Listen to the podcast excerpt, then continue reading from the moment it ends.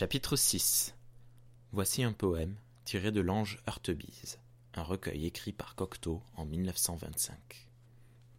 La mort de l'ange Heurtebise fut la mort de l'ange, la mort Heurtebise fut une mort d'ange. Une mort d'ange Heurtebise, un mystère du change, un as qui manque au jeu, un crime, que le pampre enlace, un cep de lune, un chant de cygne qui mord. Un autre ange le remplace, dont je ne savais pas le nom hier. En dernière heure, ses gestes.